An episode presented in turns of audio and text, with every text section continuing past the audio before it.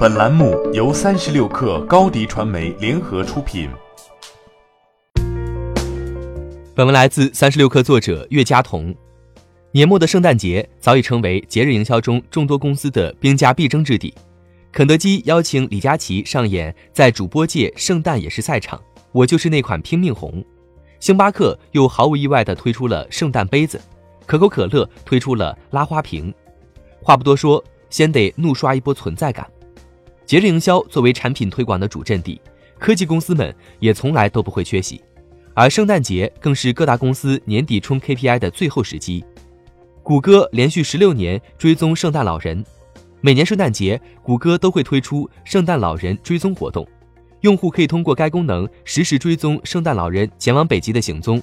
在这一段旅程中，他将给世界各地的人们带去圣诞节礼物。据悉。谷歌提供圣诞老人追踪功能，至今已经有十六年了。苹果为顾客提供两小时免费闪送服务，加 App Store 神秘惊喜。随着圣诞节来临，苹果公司推出一项特别活动，为美国用户提供两小时到达的免费闪送服务。除此之外，十二月二十四号到十二月二十九号，苹果公司每天都会在 App Store 上提供惊喜，但目前尚不清楚具体信息。外媒猜测可能会免费赠送一些原本需要付费购买的应用程序和游戏。微软今年圣诞节推出了一支充满想象力的视频广告，通过讲述一位女孩借助微软翻译器和驯鹿对话的故事，既渲染了圣诞节魔幻的节日气氛，同时也将产品借势推出。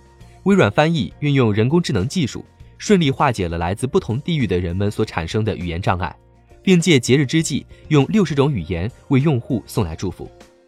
华为今年并没有推出特别的活动，但是在去年圣诞节，华为也同样推出了一个广告视频。视频中的小女孩由于失聪，在热闹的圣诞节街头十分孤独。圣诞老人发现了她，并为她带去了一款神奇的手机应用 Story Sun，通过图像识别可以将文字翻译成手语。这款应用就是华为旗下一款可将儿童读物转化为手语。百度 App 推出了圣诞惊喜周活动，登录 App。参与圣诞答题可以参与抽奖，邀请好友还有机会赢得 iPhone Ten。但相比较上述几家公司，这就只是市面上营销促活活动中普通的一个，显得平平无奇。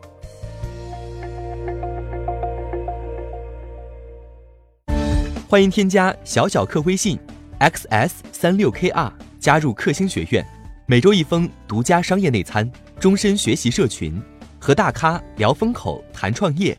和上万客友交流学习。高迪传媒，我们制造影响力。商务合作，请关注新浪微博高迪传媒。